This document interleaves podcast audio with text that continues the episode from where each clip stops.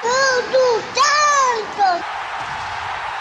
Saudações alvinegras, aqui seus mídias de fora da vila mais uma vez. Eu sou o Carlos Zuc, voltando aí depois de um grande ato, né, desde o pré-jogo aí do, do clássico contra o Palmeiras, um pouco mais animado com a evolução do futebol, né? Então aquilo que eu falei no, pra, no vídeo do pré-jogo, né?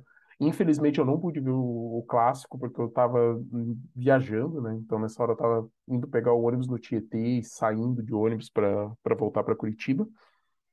É, e aquilo que eu falei sobre evolução, né? A gente viu a evolução. Então a gente viu a evolução contra o Palmeiras, inclusive acho que o resultado foi injusto, aquele 1 a 0 pró Palmeiras. Acho que o empate estaria bem bem bacana e até uma vitória para o Santos, assim, dentro do que se desenhou o jogo, sabe? Ainda mais com o Palmeiras com o jogador expulso e tal.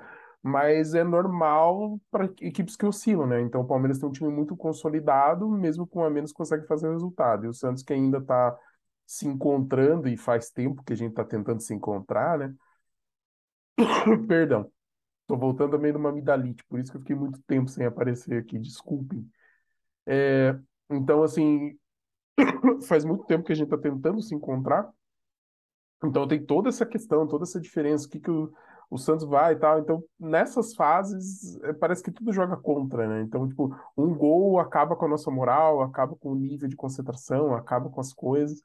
E foi o que aparentemente acabou acontecendo aí no jogo contra o Palmeiras. Porém, a gente vem aí de uma boa exibição no jogo contra o Atlético Paranaense. Não importa se era um time misto, tipo, como que estava escalado esse time, não importa, não, sabe, a gente está ganhando um dos principais concorrentes aí a vagas na Libertadores, a, um dos principais concorrentes em títulos em níveis sul-americanos e nacionais, sabe? Então ganhamos, fizemos a nossa parte. É, poderíamos ter matado, definido esse jogo antes. E após essas, essa vitória, né, que o importante era realmente fazer os três pontos jogando em casa, a gente viu uma evolução como conjunto. A gente viu um time melhor postado, jogadores criando algum pouco mais de oportunidades aí com consistência. É, é lógico que é cedo para falar, né? Porque basicamente todo treinador que entra, o Santos parece alinhar uma evolução, em algum momento para e chega a evoluir, né? Que é a nossa preocupação.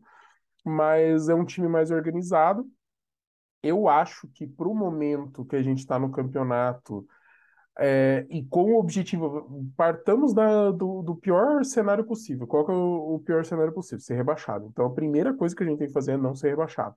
Para isso faltam três vitórias. A gente está com 37 pontos, chegaria a 46. Com 46, ninguém é rebaixado já há um bom tempo. Então a gente tem uma certa tranquilidade aí nessa margem.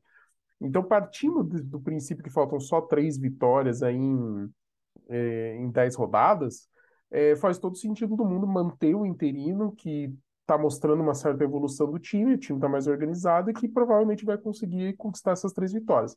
É claro que grandeza do Santos, a gente pensando que tem que conquistar mais e mais para frente, a gente também não pode ficar se fiando que é só fazer isso e tá tudo bem, né? Então, se o Orlando, o Orlando tanto para aproveitar a oportunidade que ele está tendo, quanto para o que o Santos espera no campeonato, quanto mais ele conseguir de evolução, quanto mais esse time conquistar resultados, melhor para Orlando, melhor para o Santos, melhor para os objetivos. O objetivo era tentar uma vaga na Libertadores inicialmente, é, mesmo que fosse na pré-Libertadores, né? Então aí depende também do São Paulo ser campeão da Sul-Americana e ficar na frente do Santos no campeonato. Eu, por mim, que perca e fique para trás, mesmo que diminua uma vaga aí na, na Libertadores, não tem problema nenhum, tô nem aí. E é crescer, esse bolo ali do meio, os times estão oscilando demais, assim, né? Então a gente vê os times que estão lá embaixo sofrem muito, os times que estão no meio oscilam muito, então às vezes pegam uma sequência boa, sequência ruim. Então a gente já viu o América subir, descer, Botafogo desceu e subiu, o Santos já teve mais no alto, desceu, agora subiu um pouquinho, sabe? Então o próprio São Paulo já teve mais embaixo. O Fortaleza, que fez uma recuperação boa depois que caiu da Libertadores. Então, todo esse bolo sofre muito com essa oscilação. Então, se a gente conseguir uma consistência e oscilar menos, aí a gente chega perto desse objetivo, que seria coroar uma loucura que foi esse ano. Mas tudo bem, né? O importante é a gente jogar uma competição de um nível maior que é a Libertadores. Porém, se a gente fizer um campeonato decente e conseguir aí uma vaga na, na Sul-Americana mesmo, já é um bom começo para a gente é, desenhar um trabalho melhor para 2023, onde o Rueda prevê investimentos maiores. Inclusive, tentou Marcelo Bielsa, Marcelo Bielsa já disse não, tá? Então, porque, o, na verdade, o Marcelo Bielsa fez é, algumas solicitações e o Santos viu que não ia dar conta de bancar. Então, assim, o, mas o Rueda fez um esforço de tentar trazer o Bielsa para mexer, para trazer um cara que realmente fizesse a diferença, que fosse um cara estudioso, que já deu resultado no mundo, né? Então, o cara já deu resultado na Europa, já deu resultado na América do Sul. É, e, e faria com um, ele assumiria o departamento de futebol, que é uma coisa que o Rueda também precisa de alguém que entenda. Então, de repente, com o, o Bielsa tocando futebol e o Rueda podendo focar só na administração, onde a gente sabe que ele é bom, as coisas funcionassem bem. E é um homem de confiança, um homem forte. É por isso até que ele tentou Luxemburgo, que seria um cara de confiança para cuidar do departamento de futebol. Confiança, tá? Falando de Luxemburgo. E como Luxemburgo queria ser técnico, foi vetado, não teve nem briga para tentar. Enfim, voltando aí ao pré-jogo, o Santos joga neste sábado em Porto Alegre contra o Internacional. O Internacional é o terceiro colocado no campeonato. É, tá com 50 pontos, tá 10 pontos atrás do Palmeiras e tá um ponto atrás do Fluminense, que é o vice-líder. Então, o foco do, do Inter nesse momento é ser é classificar direto para Libertadores, não ter que passar por fases preliminares, o que é interessante para todo mundo que está lá na ponta, né? O Inter está em terceira 50, logo abaixo tem o Corinthians em quarto com 47, três pontos abaixo, e depois vem o Flamengo em quinto com cinco. Então ele está relativamente consolidado, só que para isso precisa fazer resultados. O Inter na última rodada, enquanto nós ganhamos do Atlético Paranaense na Vila, o Inter jogou em casa contra o Bragantino e ficou num 0 a 0 o que, de certa forma, é um alento para a gente, né? De ver que o Inter também não está, assim, apesar de estar tá bem esse ano, tá com o time bem montado, o Mano Menezes está fazendo um bom trabalho, a gente também não tem o. A gente pode ver que ele não é também tudo isso, né? Que o Santos pode, de certa forma, ir para o jogo em Porto Alegre e se fizer um jogo certo, correto, sem falhas e ainda castigando, chances de trazer pelo menos um empate contra uma equipe forte, que seria um baita resultado para a gente dentro da circunstância do momento do Inter e do que a gente tem apresentado no campeonato, mas que também dá para quem sabe buscar um golzinho e quem sabe até os três pontos. Seria espetacular, né? É, eu acho pouco provável, o Santos ainda tem falhado demais quando vai jogar fora de casa, mas é para isso que nós vamos torcer, é para isso que a gente está aqui. E aí, falando aí do Internacional, nesse primeiro momento, é, a gente tem aí o, a matéria aí do Globo Esporte, que está falando aí sobre as opções, e ele diz que o provável time do Inter tem Kehler no gol, Bustos na direita, Vitão e Rodrigo Moledo na dupla de zaga René na esquerda, e o meio de campo tem Gabriel, Johnny, Carlos de Pena, Alan Patrick e Pedro Henrique, e no ataque o alemão, né? E aí a gente já fala do Alan Patrick, que pode ser aí a lei do ex, que a gente tem que tomar um cuidado absurdo. Então, o Johnny volta a ser titular. O, o Daniel, ele, ele é goleiro, foi afastado porque tomou uma bolada no olho e ficou de fora aí dos jogos contra o Atlético Goianiense, o Bragantino e o Kehler entrou bem, teve atuações aí que credenciam ele para jogar. E e também tem o jogador aí, o Wanderson, que está fora também por conta de lesão. Aí o Johnny estava a serviço dos Estados Unidos, né? Ele é americano, regressa ao time. E o Edenilson volta a ser opção também. E o Bustos, Fabrício Bustos, será novidade. É, ele é argentino, cumpriu suspensão contra o Bragantino e volta para ser o titular na lateral direita. O Igor Gomes foi improvisado no setor, estreou pelo, pelo Inter, porque o Gabriel Mercado, que é outro jogador, outro argentino, ele levou o terceiro cartão amarelo diante do Bragantino tá fora. É, tá fora, ele pode jogar tanto de lateral quanto de zagueiro. E aí o Rodrigo Moledo vai fazer a dupla de zaga com o Vitão. Então, como eu disse, o time do Inter provável tem Kehler no gol, Bustos, então Rodrigo Moledo e René, Gabriel, Johnny, Carlos de Pena, Alan Patrick, Pedro Henrique e Alemão. Já a equipe do Santos, que é o que interessa para nós torcedores cientistas, a gente tem aí a volta do Soteldo, do serviço da seleção da Venezuela, a volta do Rodrigo Fernandes de lesão, porém a gente tem alguns desfalques. A gente tem Michael e Felipe Jonathan fora, e a gente tem também o Madison fora, porque ele quebrou um osso da mão e vai ficar um tempo aí sem poder jogar. E isso me preocupa no Madison, né? O Madison sofre muito com lesões, assim. Então, em algum momento foi, agora foi esse osso na mão, teve lesão muscular, já teve lesão no joelho. E é um jogador que parece que ele não consegue dar uma sequência grande, né, de partidas. E isso é preocupante, né? A gente precisa de um jogador mais consistente.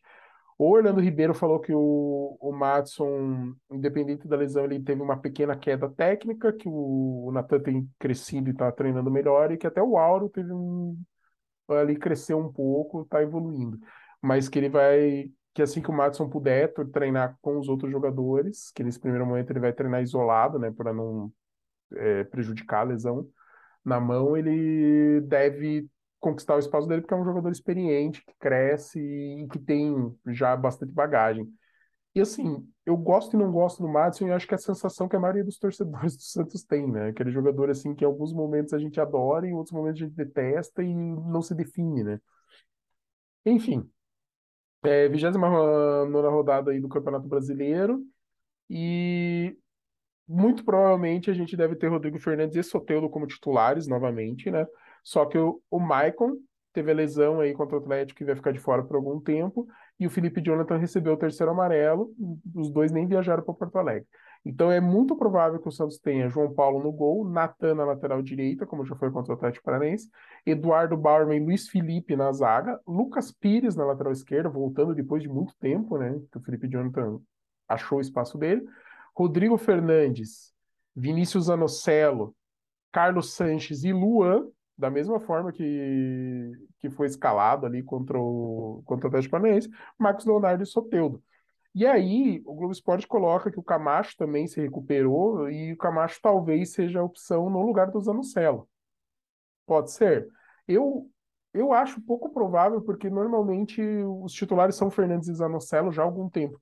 Mas eu assim, eu vejo que dentro do esquema que o Orlando Ribeiro tem montado, o Camacho tem desempenhado relativamente bem. Não é um jogador que aparece muito, mas, sabe, dentro de esquema, tal, funciona. Então, talvez seja uma possibilidade. Mas o que eu gosto dessas opções que estão sendo colocadas é que a gente vai com um time que jogou bem, que teve bem posicionado em campo, então a gente vai ter muito provavelmente o Soteldo na esquerda e o Sanches mais aberto pela direita com o Luan centralizado, e o Zanocelo e o Fernandes fazendo suporte, com talvez Camacho aí no lugar de um dos dois, talvez no lugar do Zanocelo. Eu acho menos provável que o Camacho entre, mas pode acontecer. E seria bom até porque é um time que jogou melhor compactado, um time que soube marcar melhor, um time que soube jogar mais organizado, e principalmente para jogar fora contra uma das equipes líderes do campeonato, sabe?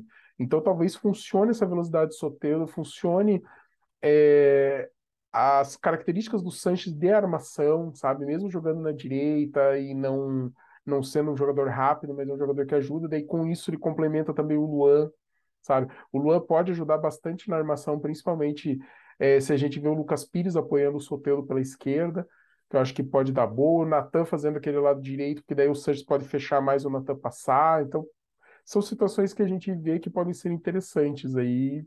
Vamos ver o que, que a gente pode enxergar.